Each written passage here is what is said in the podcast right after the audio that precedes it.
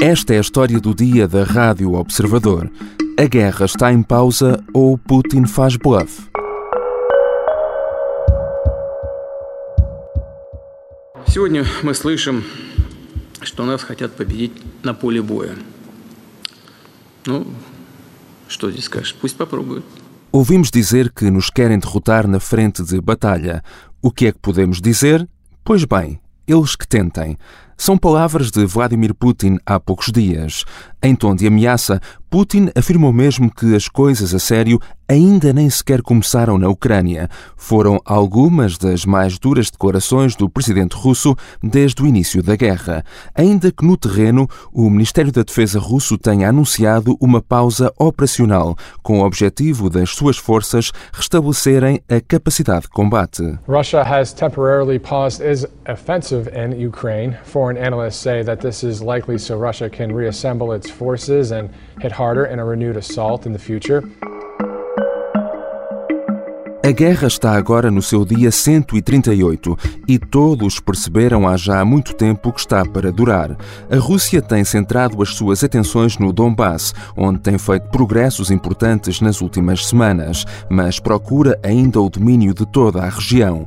O que é que esta pausa operacional anunciada pela Rússia pode agora significar para as contas da guerra? Estarão as forças russas a reagrupar-se para lançar uma ofensiva em maior escala? As palavras de Putin são apenas um bluff ou têm algum fundo de realidade? É o que vamos tentar perceber com a ajuda do general Arnaud Moreira, especialista em questões de defesa e militares.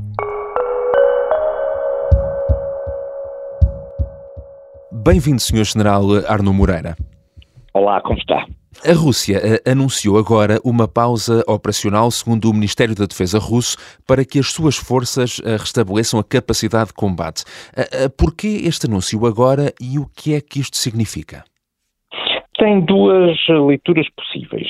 Há uma primeira leitura que é uma leitura simpática para o interior da, da, da Federação Russa, que é no sentido de dizer que há uma preocupação com o bem-estar dos soldados e que, portanto, esta seria agora uma oportunidade de os deixar descansar, de os deixar abrir as encomendas e as cartas que, entretanto, chegaram, dos familiares. Há, portanto, aqui, digamos, uma certa uh, retórica interna uhum. de dizer que há uma preocupação por parte do, dos altos escalões uh, russos sobre o bem-estar dos seus soldados. Isso faz parte da retórica de qualquer guerra. Depois, há também Uh, ou não uh, uma, uma, uma necessidade operacional de repensar a ofensiva. Porque nós até agora temos estado, as forças ucranianas uh, têm estado a combater, eu julgo que a imagem se percebe bem,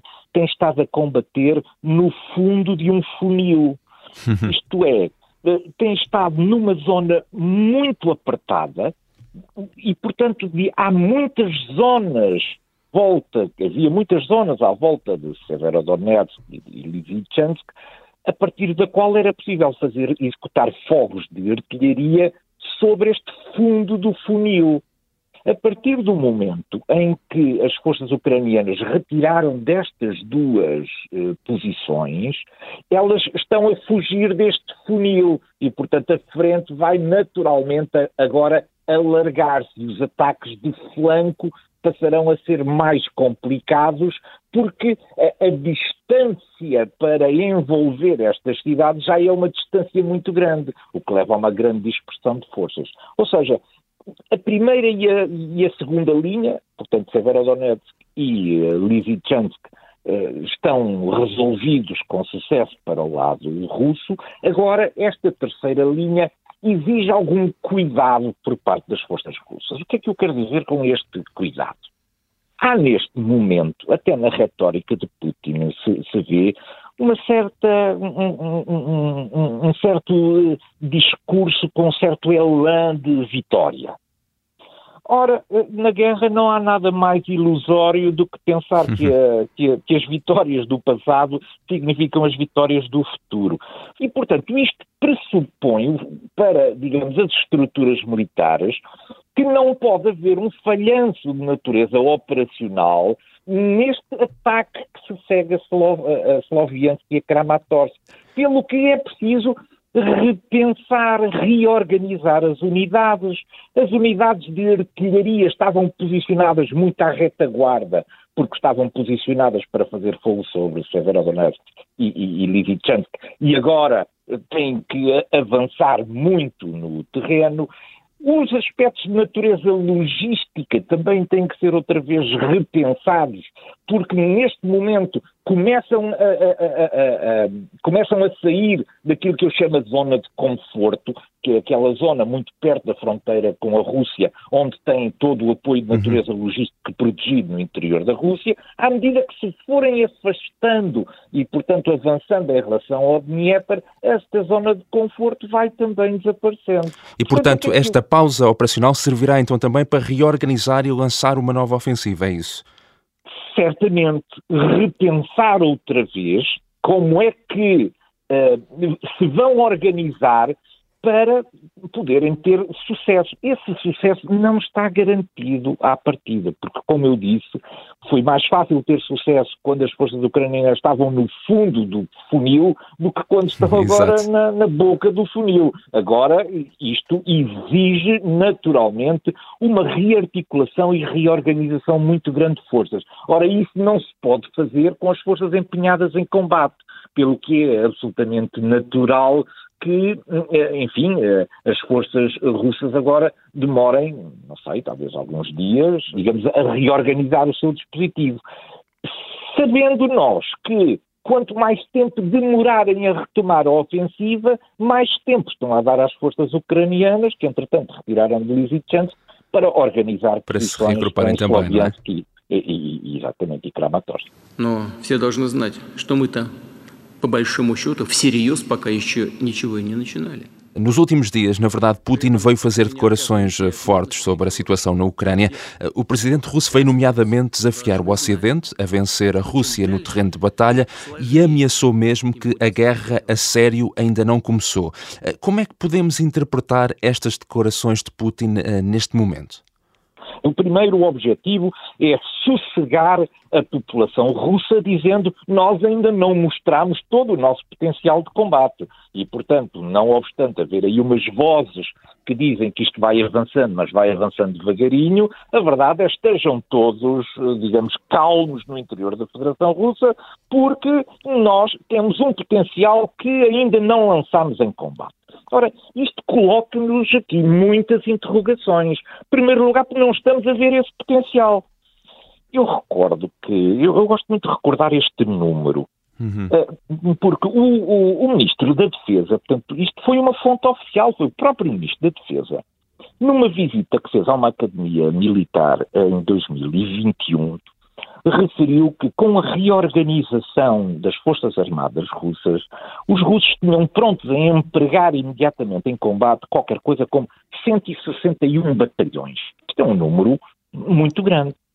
No entanto, Algumas estimativas ocidentais apontam que, em face do número de efetivos empregos logo do início da operação sobre a Ucrânia, cerca de 100 desses batalhões, dos 161, cerca de 100 foram empregos e mais terão sido, entretanto, empregos também durante estes quatro meses. Isto é, nós, quando olhamos para o número total de batalhões que havia em 2021 e para o conjunto de batalhões que, entretanto, já foi empregue, não vemos que a Rússia tenha agora escondido, não é? Escondido dos nossos olhos, porque os números eram dados pelo próprio Ministro da Defesa, tenha escondido agora um conjunto de batalhões que de repente surgem de dentro do nada. Isto é, este, este, este discurso tem que ser visto com alguma prudência. Porque ou nós não estamos a ver e, portanto, é, é erro nosso de apreciação que a Rússia pode ainda levantar um conjunto de forças de combate muito significativo e não parece, isso, isso escapa, digamos, àquilo que são as nossas estimativas, uhum. ou a Rússia prepara uma mobilização geral. Nesse caso, terá certamente muito mais combatentes, mas muito mal preparados, porque a Rússia, como é, como é do conhecimento geral, tem muitos reservistas, mas os reservistas não estão preparados uhum. para combate. Exato. Além de que isso gera, geraria, do ponto de vista, digamos, da, da comoção social que isso iria gerar na Rússia, isso leva Putin a pensar se não vale a pena continuar a apostar naquilo que eu uhum. chamo que é a lógica dos, dos, pequenos recrutamentos. Aqui e ali, em pequenas bolsas que vai conseguindo, aumentando a, a, a idade, diminuindo também o conjunto de doenças que são consideradas incapacitantes para o serviço nas Forças Armadas. Isto é, são pequenas bolsas onde ele anda a pescar o pessoal para mobilizar, uhum. escapando da tal mobilização geral, cujo efeito, enfim, pode ser grandiloquente e até assustador se de repente fossem mobilizados 2 milhões de combatentes, mas não parece muito credível. Enfim, é um assunto que temos que continuar, que continuar a, a acompanhar com, com algum cuidado, porque podemos não estar, efetivamente, a ver de onde vem este potencial e ele efetivamente existir. Mas, portanto, acha que eh, então, o Kremlin, quando vem dizer que este potencial é tão grande que apenas uma pequena parte está a ser utilizada neste momento no campo de batalha, de certa forma, como dizemos nas cartas, está a fazer bluff, com eh, objetivos internos e externos, não é? Sim, eu, eu, julgo que até tem mais objetivos internos do que externos. Existe na Federação Russa eh, quem tem liberdade, digamos, de expressão são os setores mais radicais. Isto é, os setores mais moderados, todos eles foram presos, calados eh, e, portanto, eh, não têm, uma, não têm voz pública. Mas os setores mais radicais continuam a ter voz pública e é desses setores mais radicais que vêm, de alguma maneira, estes apelos a que a Rússia não está a fazer o suficiente em termos do ponto de vista do emprego, do potencial de combate para resolver a questão da Ucrânia. E este discurso aplica-se muito mais para estes, digamos, esta voz eh, pública destes, dos mais extremistas, como que a sossegá-los a dizer calma, porque nós temos ainda muita, uhum. Eh, muitas eh, forças que podemos mobilizar para resolver esta questão da Ucrânia. All right, now to the latest on the war in Ukraine. Defense forces are preparing for a ground assault by Russian troops in the Donetsk industrial region. Uh, falamos também um pouco uh, da situação uh, no terreno. a conquista da cidade de Lysychansk, no leste da Ucrânia, pelas forças russas, significa que Moscou tem feito progressos importantes recentemente, isto a par de Severodonetsk. A Rússia uh, ataca agora como objetivos Kramatorsk e Sloviansk e, e, tenta controlar todo o Donbass. Enfim, há sempre aquela pergunta quem é que está a ganhar a guerra. Isso, uhum. obviamente, é, é, é, é, sempre muito difícil dizer, não é uma pergunta linear, uh, mas a Rússia de facto tem feito progressos importantes nos últimos tempos. Tem, tem, tem feito progressos do ponto de vista militar, tem feito progressos, isso é absolutamente inegável. Se bem como, como nós eh, muito bem sabemos, a guerra desenvolve-se em múltiplos patamares uhum. e, portanto, as questões de natureza económica, de natureza financeira, de natureza diplomática, de natureza dip política, etc., isso não tem ainda afetado a sua capacidade de natureza militar, mas pode vir a afetar. A Federação Russa, quando fez o seu, a sua tentativa da tomada de Kiev logo nas primeiras semanas da, da guerra, deixou para trás um manancial de carros de combate, de sistemas de antiaéreos de última geração. Começou-se a fazer reverse engineering, isto é, foi todo ele desmontado e foram verificadas que peças, que tipo de equipamentos que tipo de, de componentes eletrónicos é que estão a ser usados. E descobriu-se que uma parte deles grande vem do Ocidente e estão já sujeitos a sanções do ponto de vista da proibição da sua exportação para a Federação Russa. Isto vai afetar, certamente, a capacidade russa de produzir equipamentos de última geração. É claro que a Rússia tem muitos equipamentos em depósito, mas são equipamentos muito antigos, são aqueles equipamentos que a Rússia utiliza uhum.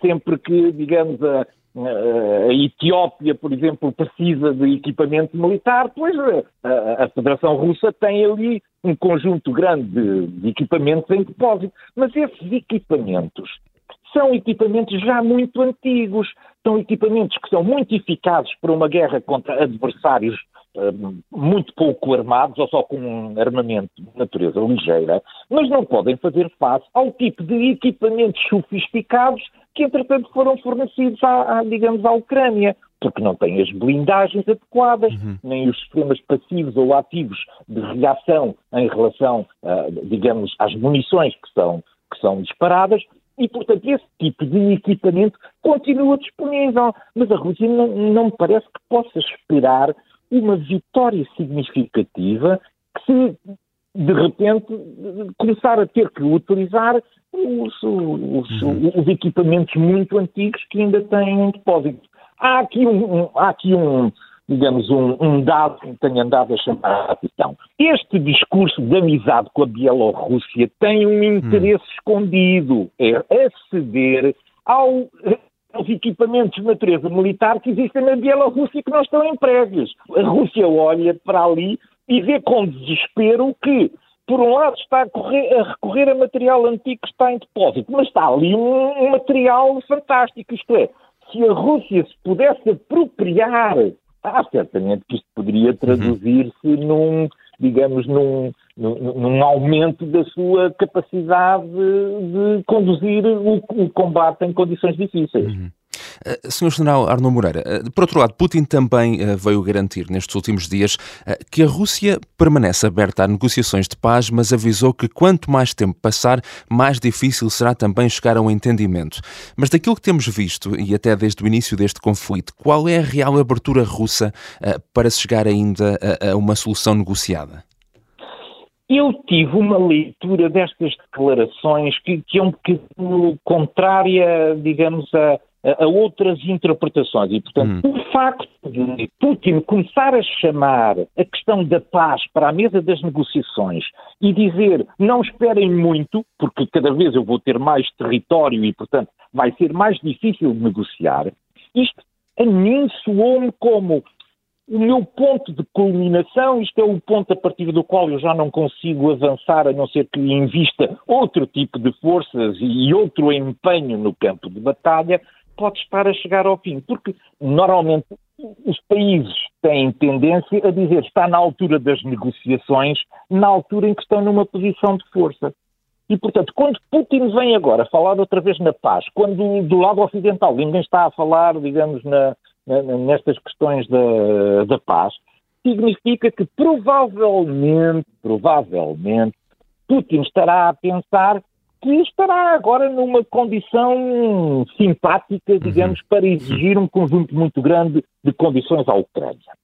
Porque o que é que pode acontecer? É que se, entretanto, ocorrer o tal ponto de culminação, que é quando as forças russas já não conseguem avançar mais com o potencial que colocaram e teriam que pensar de outra maneira a forma de fazer a guerra, pode acontecer que as forças ucranianas, que estão à espera ainda de, de, de, de sistemas de mobilidade tática que foram prometidos pelo Ocidente e que ainda não chegaram, podem, por exemplo, começar a reverter a situação da conquista territorial no Sul, por, por exemplo, uhum. uh, aproximando-se de Kherson. Ora, isso introduz uma dinâmica diferente.